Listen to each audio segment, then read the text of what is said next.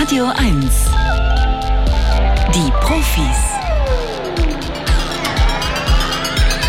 Mit Katja Weber. Einen schönen Samstagmorgen wünsche ich. Willkommen zu drei Stunden Wissenschaft im Radio. Wir schauen uns in dieser Sendung an, woran geforscht wird und was wir mit diesem neu geschöpften Wissen anfangen können.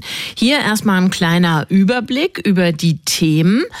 Die Welt ist eine Google und das schon seit 25 Jahren. Seit 25 Jahren hacken wir Begriffe oder Fragen in diese Eingabezeile der Suchmaschine. Viele Gespräche werden inzwischen unterbrochen, um irgendwas zu klären per Google. Wir navigieren damit, fahnden nach den Spuren von Klassenkameraden. Wir suchen Krankheitsbilder oder Kochrezepte. Und wie die Suchmaschine uns verändert hat, unsere Art, die Welt zu sehen, das will ich mit einem Forscher besprechen sprechen. Wir werden uns außerdem anschauen, was die sogenannte KI bei Tierversuchen bezwecken kann, welche Folgen die aktuell hohe Wassertemperatur in den Ozeanen hat und wir werden Sonnenwind durch diese Sendung wehen lassen. Zum Wachwerden spielen wir jetzt aber, das kennen Sie schon, wenn Sie die Profis kennen, zum Wachwerden spielen wir jetzt erstmal das Scannerspiel. Heißt, wir behaupten hier Wissenschaftliches, klingt wirklich tipptopp. Sie prüfen diese Aussagen aber bitte auf Herz und Nieren. Stimmt das so oder irgendwie doch nicht? Als Gewinn haben wir hier das Buch Die unglaubliche Kraft der Natur zu vergeben. Geschrieben hat's Madeleine Ziege. Und in diesem Buch geht's um den Umgang der Natur mit Stress und um Anpassungsfähigkeit. Eventuell, das hängt ganz von Ihnen ab, legen wir am Ende auch noch ein Jahresabo von Mare, der Zeitschrift der Meere, obendrauf. Der Scanner.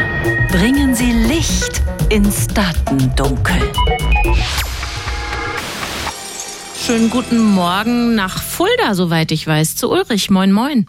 Schönen guten Morgen. Morgen. Mir hat die Aufnahmeleiterin gesagt, Sie rufen aus Fulda an, also aus dem Bibelbelt.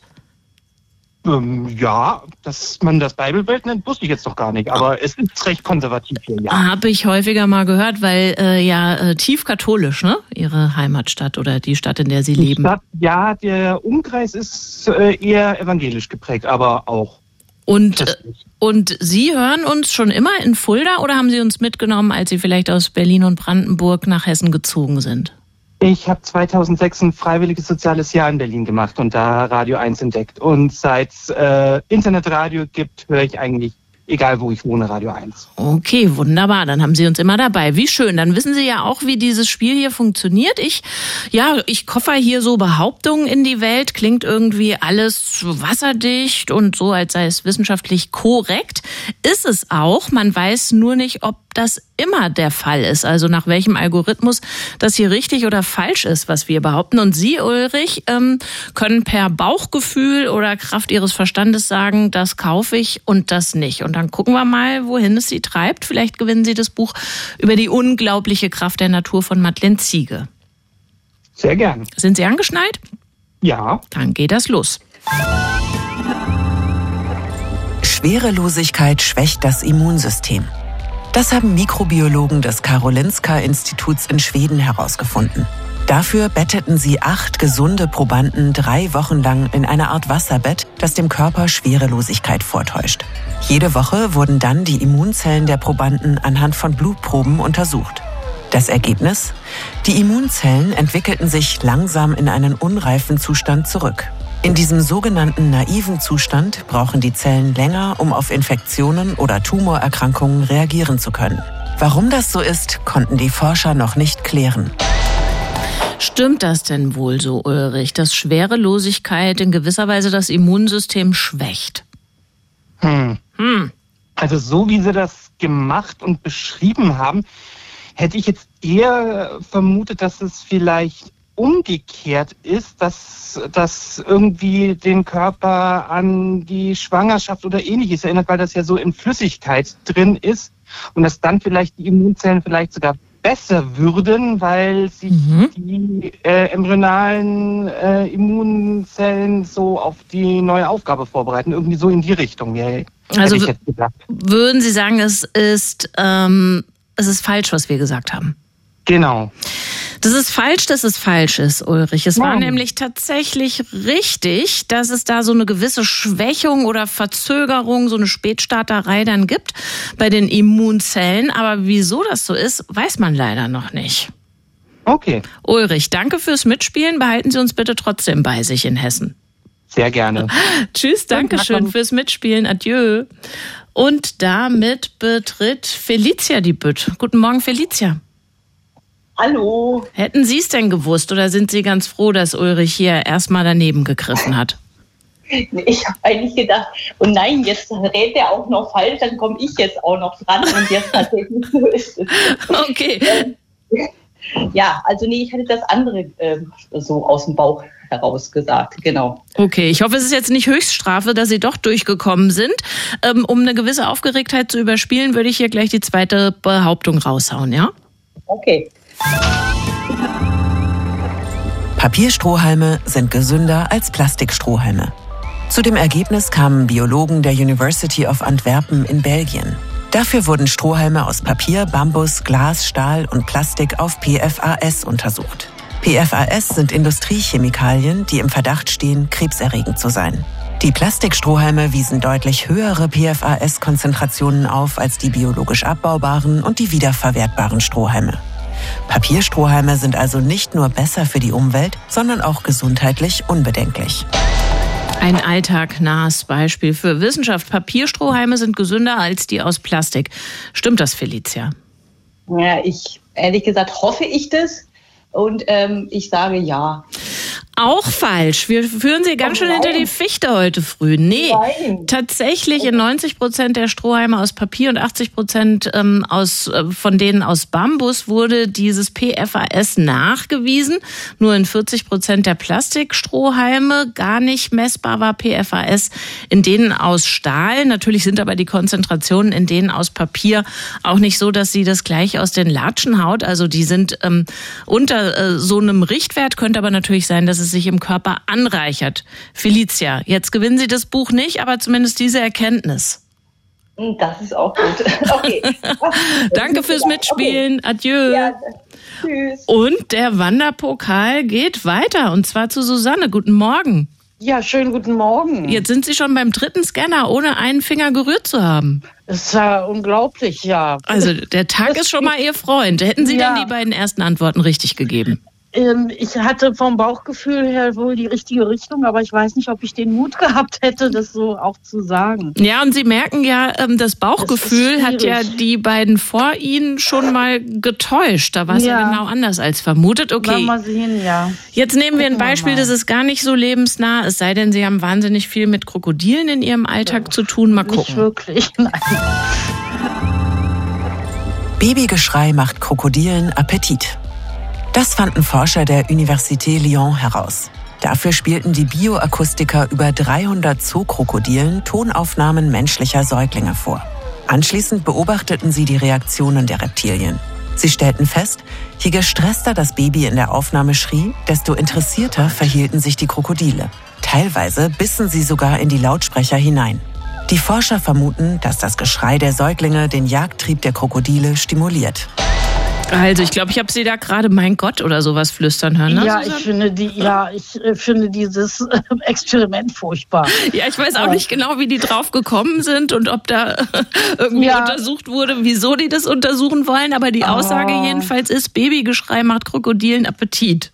Ja, Was also sagt Ihr Bauchgefühl dazu? Dass, dass das leider stimmt, weil ich denke mal, weil dieses Babygeschrei einem neugeborenen äh, Rind oder äh, die Wildtiere, Zebra, wie sie alle heißen, äh, sehr ähnlich kommt und dann das Krokodil äh, merkt, ah, da ist ein ah. Junges geboren und äh, das würde ich gerne mal fressen wollen, weil das ist eine sehr einfache Beute. Ah, gleich auch noch Hypothesenbildung dazu. Sehr gut. Also auf, auf ja. jeden Fall ist es richtig, dass dieses Babygeschrei den Krokodilen Appetit gemacht hat. Und dabei hat man auch festgestellt, dass die Krokodile den Stress des schreienden Säuglings viel besser einordnen konnten als menschliche Versuchspersonen. Ja, das die, ist mir egal. Also, also Menschen stellen so die Lautstärke fest, aber wie wie gestresst ja. das Kind klingt und wie dissonant die Töne sind, das merkt wohl das Krokodil besser. Verstehe. Susanne, Sie haben jetzt die Hände am Buch, aber da Sie da jetzt so billig hingekommen sind, versuche ich Sie doch noch mal herauszufordern. Der letzte Scam. Echte Profis gewinnen ein Jahresabo von Mare oder verlieren alles. Wozu neigen Sie? Ich neige dazu, es zu probieren, wenn ich schon mal durch, zu, durchgekommen bin, äh, obwohl ich, ja, höre ich mal. Okay, mal jawohl, ja. Stadtvögel sind weniger wählerisch als ihre Artgenossen auf dem Land. Das fanden die Ornithologen der Cornell University in Ithaca, New York heraus.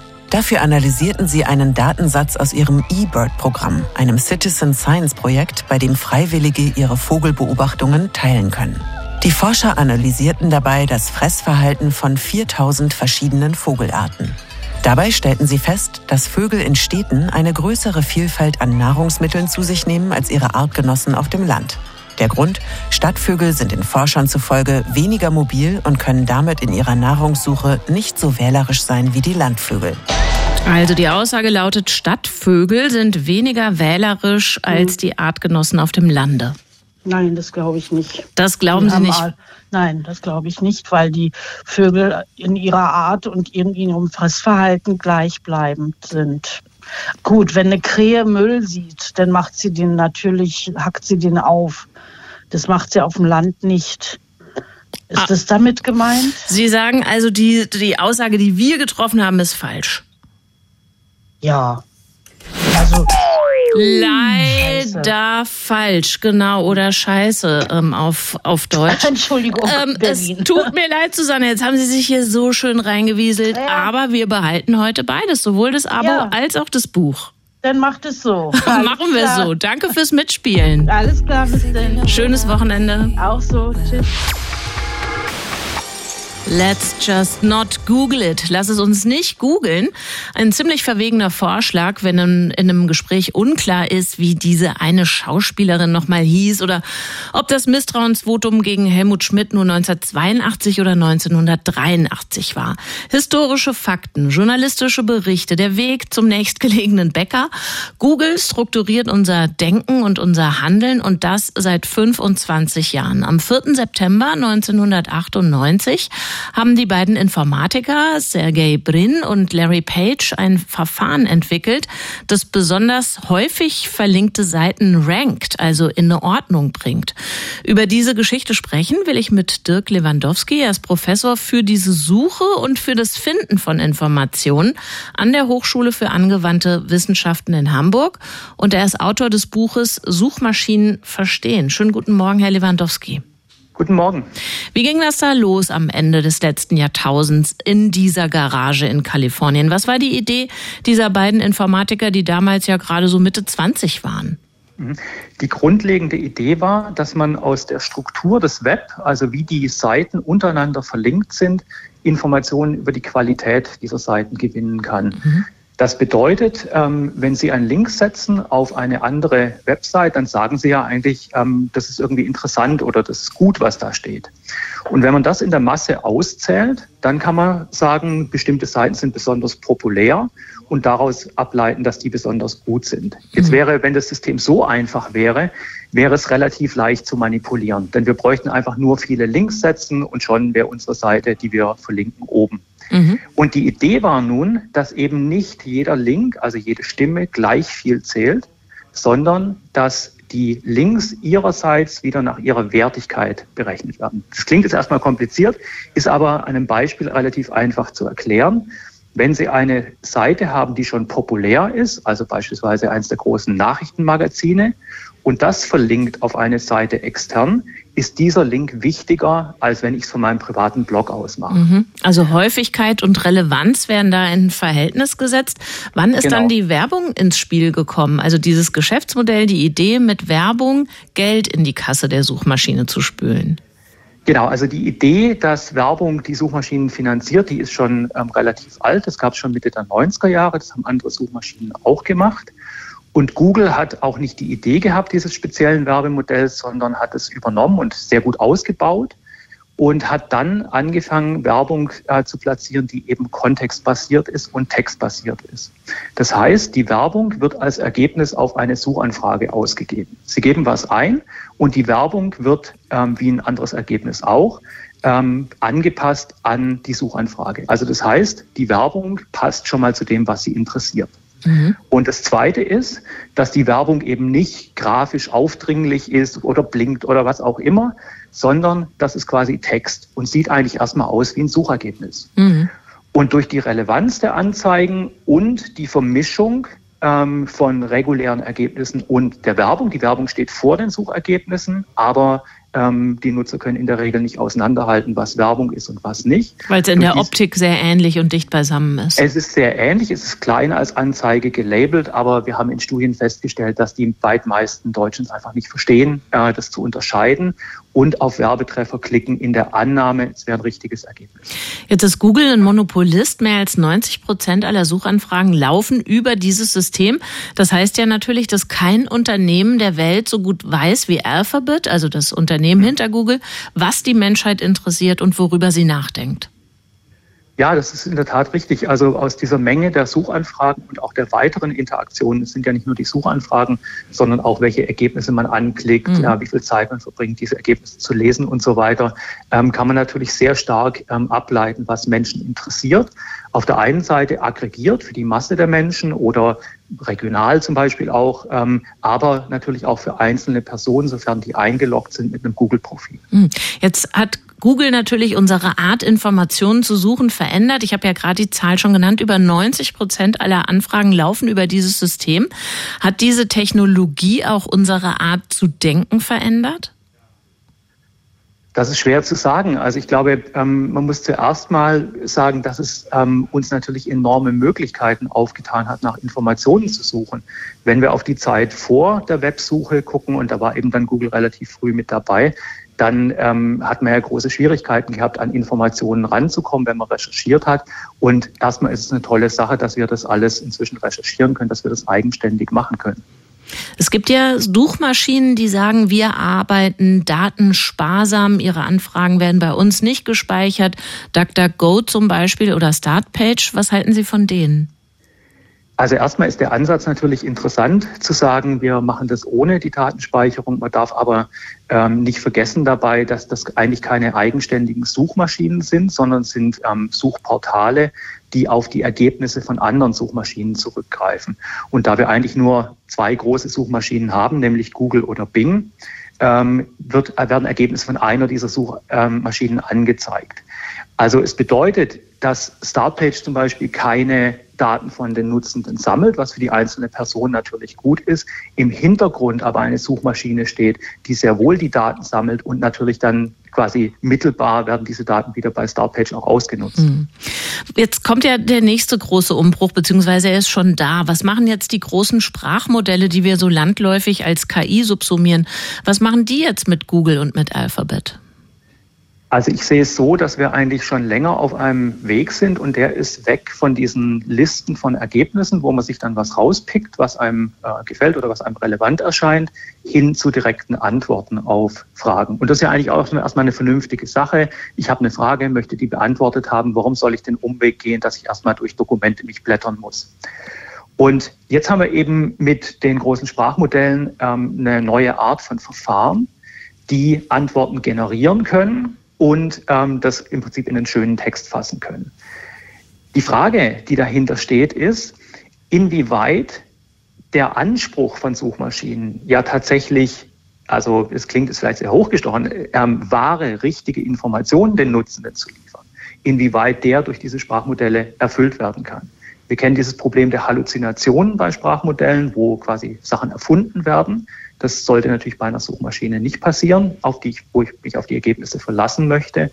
Ähm, deswegen sehen wir im Moment eigentlich, dass das eine relativ geringe Nutzung noch von den Sprachmodellen, von den Fähigkeiten der Sprachmodelle ist, was in den Suchmaschinen eingebaut wird. Nichtsdestotrotz ist es natürlich für die Nutzenden eine große Erleichterung. Dirk Lewandowski ist Professor für das Suchen und das Finden von Informationen an der Hochschule für angewandte Wissenschaften in Hamburg und Autor des Buches Suchmaschinen verstehen. Vielen Dank für Ihre Zeit heute Morgen. Sehr gerne. Und falls Sie zu Hause oder unterwegs gerade rumgoogeln, Misstrauensvotum Helmut Schmidt, kann ich Ihnen weiterhelfen. Das war im Oktober 1982. Die Entwicklung von Arzneimitteln ist kompliziert, sie ist aufwendig und sie dauert. Auch Tierversuche kommen bei dieser Entwicklung zum Einsatz. Deutschlandweit werden jährlich etwa zwei Millionen Tiere für Versuche benutzt. Und innerhalb der Helmholtz-Institute haben sich jetzt Forscherinnen und Forscher aus der Pharmakologie und der Informatik zusammengetan. Auf der Suche nach einer Alternative und zwar auf der Suche nach einer KI-gestützten Alternative. Jennifer Herrmann ist leitende Wissenschaftlerin am Helmholtz-Institut Institut für Pharmakologische Forschung und sie kann uns jetzt erklären, woran genau da getüftelt wird. Schönen guten Morgen, Frau Herrmann. Guten Morgen. Sie sind so prinzipiell, das ist quasi Ihr Job, auf der Suche nach neuen Wirkstoffen. Und bislang werden die ausprobiert und getestet an Embryonen von Zebrafischen. Wieso ausgerechnet äh, diese Zebrafisch-Embryonen für die Forschung? Wir Menschen, würde ich jetzt behaupten, unterscheiden uns ja ein bisschen von so einem Zebrafisch. Ja, genau. Also auf den ersten Blick ähm, unterscheiden wir uns natürlich sehr stark von dem Zebrafisch. Ähm, das Modell an sich ist aber tatsächlich schon sehr lange in, in, Nutzung, wird auch von, von verschiedenen Laboren auf der ganzen Welt genutzt. Und der Hintergrund ist, dass auf einer genetischen Ebene ähm, tatsächlich der Fisch relativ nah am Menschen dran ist. Mhm. Ähm, und wenn man dann zum Beispiel Gene betrachtet, die jetzt tatsächlich mit Krankheiten zu tun haben, ähm, ist diese Ähnlichkeit zum Modell Mensch quasi noch mal größer. Das ist schon mal die erste Erkenntnis dieses Gesprächs, dass wir auf den zweiten Blick mehr gemein haben mit dem Zebrafisch, als man so annehmen möchte als Zweibeinerin. Ähm, um jetzt zu erkennen, was so ein Wirkstoff mit den Embryonen des Zebrafisches macht oder mit seinen Genen, wie Sie gerade sagten, haben Sie nicht viel Zeit, weil sich diese Embryonen innerhalb von zwei Tagen maximal entwickeln zur Larve. Heißt das dann also, wenn Sie gucken wollen, was der Wirkstoff X mit so einem Embryo macht, sitzen Sie stundenlang Mikro Mikroskop mit ihren Kolleginnen und Kollegen, fassen die alle einzeln an, die Embryonen, und checken die per Hand und Auge. Genau, also das ist im Moment noch so und das wollen wir jetzt eben durch das ähm, neue Projekt, was wir jetzt gestartet haben mit dem CISPA, also mit den Informatikern am, am Standort Saarbrücken. Ähm, das ist eben so dieser Punkt, den wir vor allem angehen wollen, dass eben diese, ich sage jetzt mal manuelle Arbeit, der sehr zeitaufwendig ist und auch ja, einfach personalintensiv, ähm, dass wir das quasi durch mehr Automatisierung ähm, für uns verkürzen und auch etwas, etwas angenehmer machen, dass man eben nicht mehr jeden, jedes einzelne Ei ähm, ja, im Prinzip einzeln begutachten muss, sondern dass wir das Ganze in einem höheren Durchsatz ähm, für unsere Tests dann verwenden können. Das heißt, da kommt dann die Bilderkennung ins Spiel mhm. und ähm, ich vermute, da läuft dann ein Modell, das auf Fotos von Zebrafisch-Embryonen trainiert worden ist. Genau, also wir haben jetzt ähm, im Zuge dieses Projekts auch ein neues Mikroskop angeschafft, also was dann auch äh, quasi diesen ganzen Arbeitsablauf unterstützt, indem wir dann nicht mehr jedes einzelne, jeden einzelnen Embryo oder jetzt jede einzelne Larve ähm, ja, händisch begutachten müssen, ähm, sondern es funktioniert dann so, dass wir dann ähm, ja, so Lochplatten haben, ähm, da kommen dann ähm, knapp 100 Embryos rein und dieses Mikroskop nimmt dann über die Zeit also ich sage jetzt einfach mal über 24 Stunden, zum Beispiel jede Stunde ein einzelnes Bild auf. Das heißt, diese Arbeit sparen wir uns dann schon mal, dass dann nicht ein Wissenschaftler davor sitzen muss und jede Stunde ins Labor kommt, um Bilder zu machen. Und die Bilder ähm, sammeln wir dann eben und die werden dann über die Algorithmen, die jetzt im Projekt entwickelt werden sollen, ausgewertet hinsichtlich passiert da irgendwas, also zum Beispiel toxische Effekte, die vielleicht sogar mit dem bloßen Auge gar nicht erkennbar wären. Wie treffsicher arbeitet dieses Modell aktuell im Vergleich zum menschlichen Check? Ähm, das ist ja eh mal so ein bisschen schwierig, also quasi diese ähm, ja, Translation quasi von Erkenntnissen ähm, in einem tierischen Modell ähm, im Hinblick auf mögliche Effekte dann im, im Menschen. Also da gibt es ja sowieso, ich sage jetzt mal eine, Forschungslücke sozusagen. Ähm, grundsätzlich ist es aber so, dass wir im Moment das Modell trainieren mit bekannten Substanzen, also wo wir wissen, dass die Probleme machen im Menschen. Und die finden wir auch alle wieder im Fisch. Hat dieses Prinzip oder dieses Modell langfristig das Potenzial, Tierversuche entscheidend zu verringern? Und bei Tierversuchen denken die meisten natürlich an Primaten oder Hunde, Katzen, Ratten und nicht Embryonen von Zebrafischen. Genau. Also es ist ja grundsätzlich, erstmal kann man sagen, dass das Modell, was wir benutzen, auch ähm, kein, kein Tierversuch ist, weil wir eben tatsächlich ausschließlich mit diesen ähm, Embryonen arbeiten und nicht mit, mit erwachsenen Tieren. Und ähm, dann ist es so, dass vor allem jetzt in unseren Anwendungen, also normalerweise ist es so, wenn wir neue Wirkstoffe erforschen, dass dann das erste Modell, was man macht in einem höheren Tier, wäre dann zum Beispiel in einer Maus. Und wir haben jetzt quasi dieses Zebrafisch-Modell zwischengeschaltet, sodass wir die Anzahl der Substanzen, die wir tatsächlich in einem höheren Tier testen müssen, das ist leider so, dass man das machen muss, auch aus regulatorischer Sicht, ähm, dass wir die einfach ähm, verringern, diese Anzahl von Substanzen, die in Tiermodelle gehen, weil wir eben toxische Substanzen zum Beispiel direkt eliminieren in diesem frühen Modell. Das sagt Jennifer Herrmann vom Helmholtz-Institut für pharmakologische Forschung über den Einsatz von KI-gestützter Bilderkennung in der Forschung mit dem Ziel, langfristig den Einsatz von Tierversuchen zu verringern. Besten Dank für das Gespräch und ich bitte die ein bisschen mittelprächtige Telefonverbindung nach Saarbrücken, also quer durch die Republik, zu entschuldigen. Tschüss, Frau Herrmann. Tschüss. Die Ozeane sind zu warm, die Wassertemperatur ist zu hoch. Falls Sie, so wie ich, abends gern linear Nachrichten gucken im Fernsehen, werden Sie festgestellt haben, dass dieser Hinweis in den vergangenen Wochen häufiger gekommen ist. Die Ozeane erreichen Höchsttemperaturen. Was das genau bedeutet, das kann uns Anders Levermann erklären. Er ist Professor für die Dynamik des Klimasystems am Potsdam Institut für Klimafolgenforschung. Schönen guten Morgen, Herr Levermann. Guten Morgen. Wie warm sind die Ozeane aktuell und was wäre üblich Anfang September? Wir haben ja tatsächlich einen, einen Weltozean, der gerade verrückt spielt. Im Nordatlantik ist es besonders äh, stark, aber ähm, mit den genauen Zahlen, was diese Temperatur angeht, kann man, kann man meistens wenig anfangen, weil wir jetzt gerade zum Beispiel im Süden einen Winter haben, mhm. im Norden einen Sommer. Aber wenn Sie sich das vorstellen wollen, ähm, wir haben alle Jahre, in denen wir Beobachtungsdaten haben, und das sind sehr, sehr äh, lange Zeiträume, wenn Sie die sich anschauen, dann sind wir gerade ähm, so weit vom Normalen weg, wie äh, der tiefste und der höchste ähm, Stand jemals waren. Das heißt, wir sind, wir haben die ganze Palette der Vergangenheit oben nochmal draufgepackt mhm. auf das Maximum der Vergangenheit. Wir sind weit, weit weg von dem, was normal ist. Also eine eklatante Veränderung und ausschlaggebend für die ist die menschgemachte Klimaveränderung. Aber können Sie uns den Mechanismus dahinter ausleuchten? Wieso werden die Meere ausgerechnet jetzt in diesem Jahr so warm? Genau, wir haben also das durch das Verbrennen von ähm, Gas, Öl und vor allen Dingen Kohle die Temperatur des Planeten immer weiter erhöht. Aber das erklärt natürlich nicht, warum es plötzlich so hoch geht mhm. seit einigen Wochen bis Monaten. Und da gibt es eine ganze Reihe von Theorien dahinter. Zum Beispiel gab es ein ähm, Gesetz, dass die Schiffe, die über die Ozeane ähm, fahren, kein Sulfat Aerosol mehr äh, ausstoßen dürfen und solche Dinge. Ähm, das, was jetzt gerade übrig bleibt als ähm, wahrscheinlichste Grund ist, dass wir eine Hitzewelle haben im, ähm, im Norden, also insbesondere jetzt auch in Europa ja gehabt haben und dass wir dadurch unglaubliche Energiemengen von der Sonne direkt auf den Ozean gestrahlt haben. Und in der, im, im Sommer ist diese sogenannte Vermischungsschicht, die Schicht, die tatsächlich im, durch die Winde durcheinander gewuselt wird, mhm. die ist relativ flach und die kriegen sie relativ schnell erwärmt, ähm, ist trotzdem außergewöhnlich.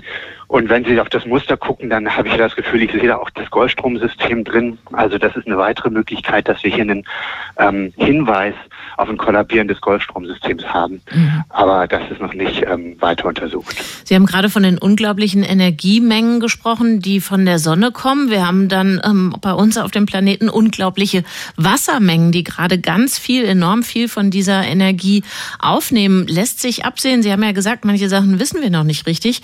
Welche Folgen das hat für dieses gigantische System der Ozeane, für die Meeresbewohner zum Beispiel? Naja, die Meeresbewohner, ähm, sowohl die äh, pflanzlichen als auch die ähm, Tiere, die sind natürlich so große Schwankungen nicht gewöhnt, weil sie einfach, wenn sie einen Liter äh, Wasser erwärmen wollen um einen Grad, brauchen sie 3000 Mal so viel Energie, wenn sie einen Liter Luft erwärmen wollen. Das heißt, normalerweise schwankt die Temperatur nicht so stark im Ozean und darauf haben sich, hat sich das Ökosystem natürlich eingestellt.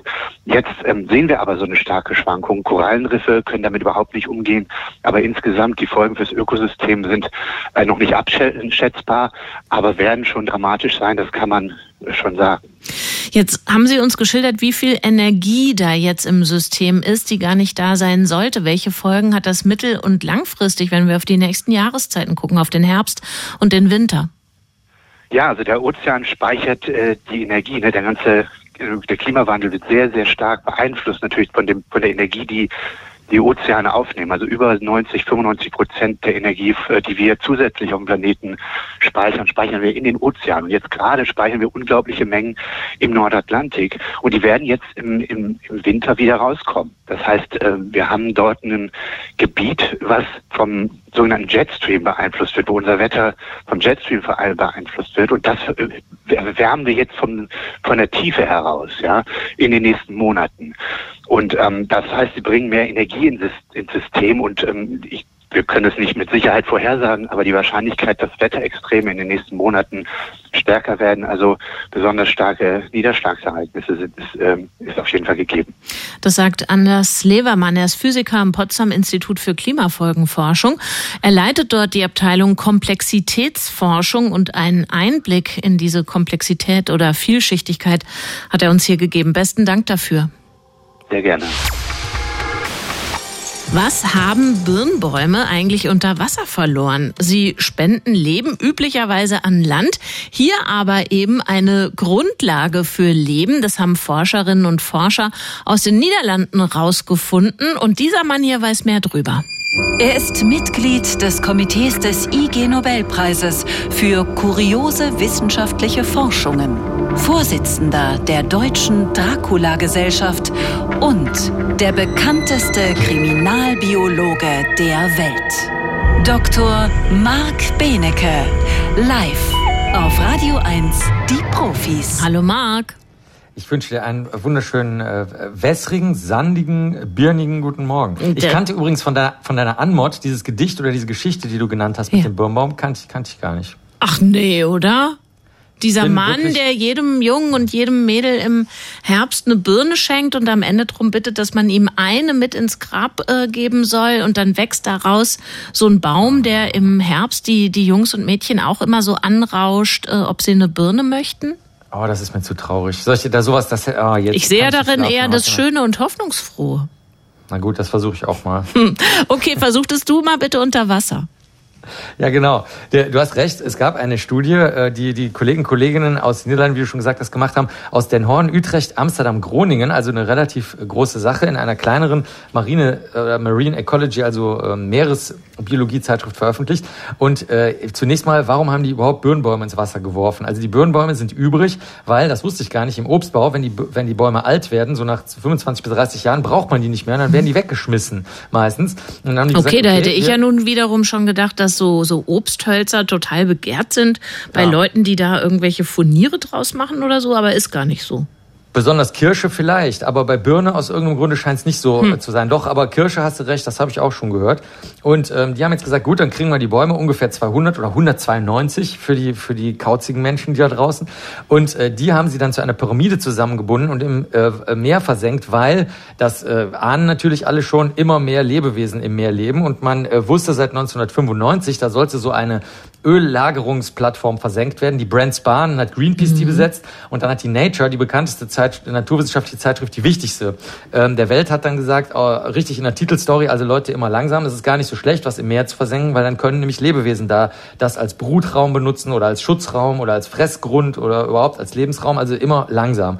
Also jetzt haben die Kollegen gesagt, gut, da wir in der Nordsee und im Wattenmeer immer weniger Lebewesen haben. Probieren wir das mal aus und haben in sehr, sehr kurzer Zeit, muss man echt sagen, April 2022 haben sie diese Bäume versenkt, diese zusammengebunden und im August 2022 geguckt und in der Tat, innerhalb dieser wirklich kurzen Zeit für, für biologische Zeiträume sind dann ganz viele verrückte Sachen passiert. Also mhm. erstens, ältere Fische haben sich dort angesiedelt, die also schon dort gelebt hatten und fanden es schon mal gut da in der, in der riesigen Holzpyramide.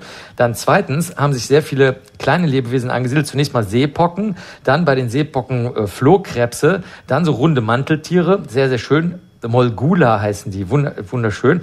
Dann Muscheln. Und jetzt wird's interessant, weil dann kommen Fische, zum Beispiel ähm, Seequappen. Und die wiederum werden gefressen von Kabeljau, Hering, Robben und Franzosendorschen. Und die wiederum mögen es gerne strukturreich im Wasser. Und das ist es halt eben nicht mehr, weil alles äh, durch Dynamitfischerei, durch Schleppnetze und alles, was Menschen halt so machen, zerstört wurde. Das heißt, in, innerhalb super kurzer Zeit hat man wieder ein relativ reiches Leben, erstens. Und zweitens freuen sich natürlich dann auch die Leute, die die Fische gerne mögen, aus welchen Gründen auch immer, am am häufigsten wurde die fünfbärtelige Seequappe gefunden. Mhm. Wie ich finde, auch ein schöner Kosename für den Partner oder die Partnerin. Fünfbärtelige Seequappe. Ich mag Und ja auch immer diese, ähm, diese Nebeneffekte deiner Ausführungen, was man so äh, jetzt jenseits der Wissenschaft mit in den Alltag nehmen kann. Wie zum Beispiel dieses Kosewort. Sag's bitte nochmal. Fünfbärtelige Seequappe. Okay, und darüber hinaus, ähm, was nehmen wir draus mit? Also bevor jetzt alle wild anfangen, keine Ahnung, Obstbäume in Spree und Havel zu schmeißen?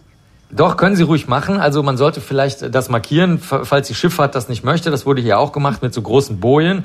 Aber im Großen und Ganzen kann man das machen. Die Forscherinnen und Forscher sagen, das ist eigentlich immer passiert, dass durch Flüsse und alles andere riesige Mengen Holz ins Meer und eben auch in Flüssen eingespült wurden und dadurch diese biologischen Kreisläufe am Laufen gehalten wurden. Und erst in der Neuzeit hat man angefangen, das sauber zu halten, das Ufer glatt zu machen, irgendwelche Dämme zu bauen, so dass das aus dem Fluss nicht mehr ins Meer reinspült. Also könnten ruhig alle mal ausprobieren, auch in der Spree und an der Havel und in Seen in Potsdam und sonst wo einfach mal Zeugs ins Wasser schmeißen, am besten eben Holz, weil es biodegradable ist, gerne Hartholz, also Apfel, Birne, Kirsche. Also nicht die E-Scooter wie in Berlin sonst so.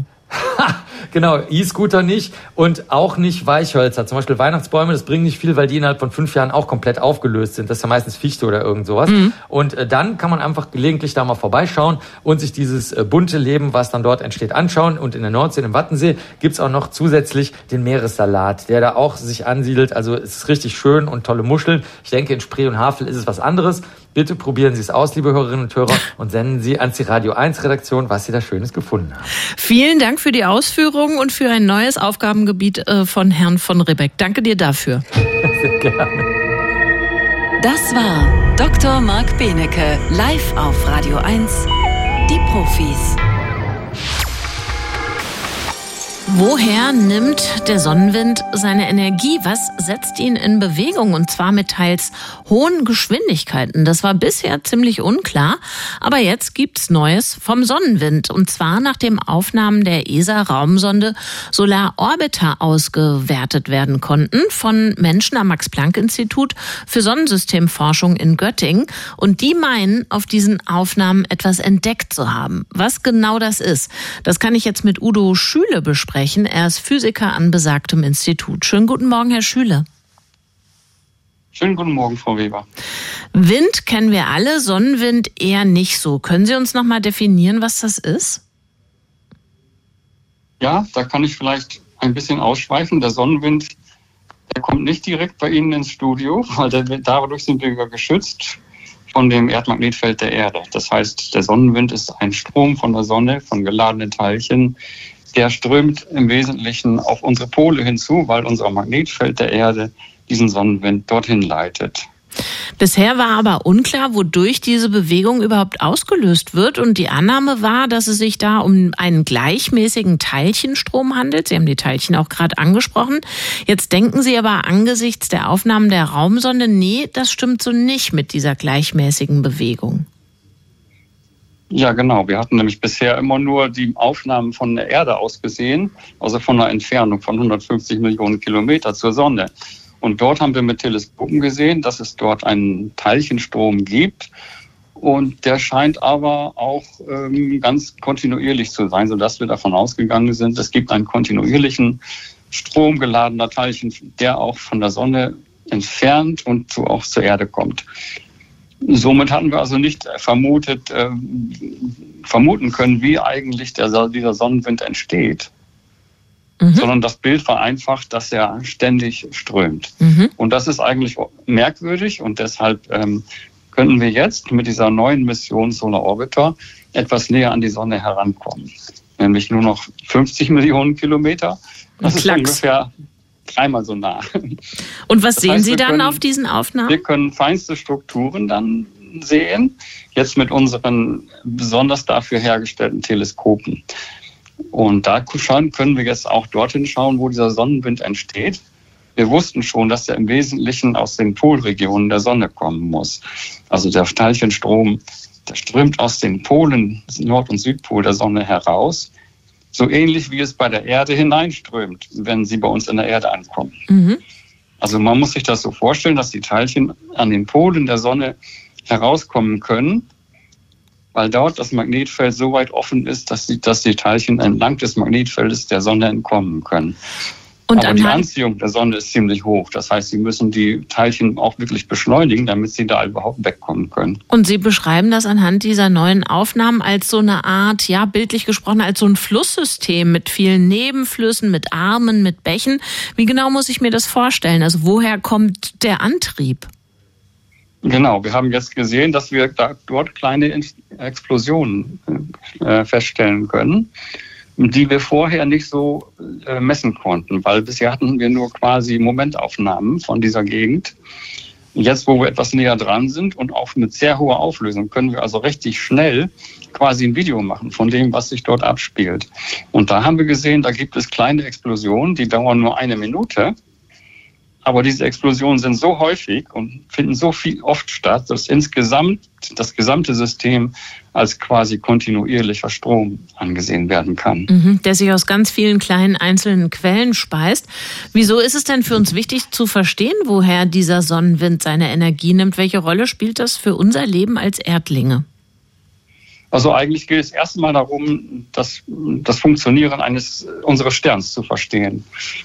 Die Sonne ist ein ganz normaler Stern, wie wir den am Himmel sehen. Und deswegen wollen wir also in der grundlegenden Wissenschaft erst einmal sehen, wie funktioniert eigentlich dieser Stern. Und dass dieser Stern ständig äh, Teilchen ausstößt, die auf, auf uns, auch auf unsere Erde treffen, äh, das merken wir hauptsächlich erst einmal an weltraumgestützten Systemen, also Satelliten zum Beispiel. Die werden dadurch beeinflusst. Was treibt den Sonnenwind an? Antworten darauf gab es von Udo Schüle. Physiker ist er am Max-Planck-Institut für Sonnensystemforschung in Göttingen. Schönen Dank und ein gutes Wochenende für Sie. Vielen Dank Ihnen auch. Wiederhören. Radio 1.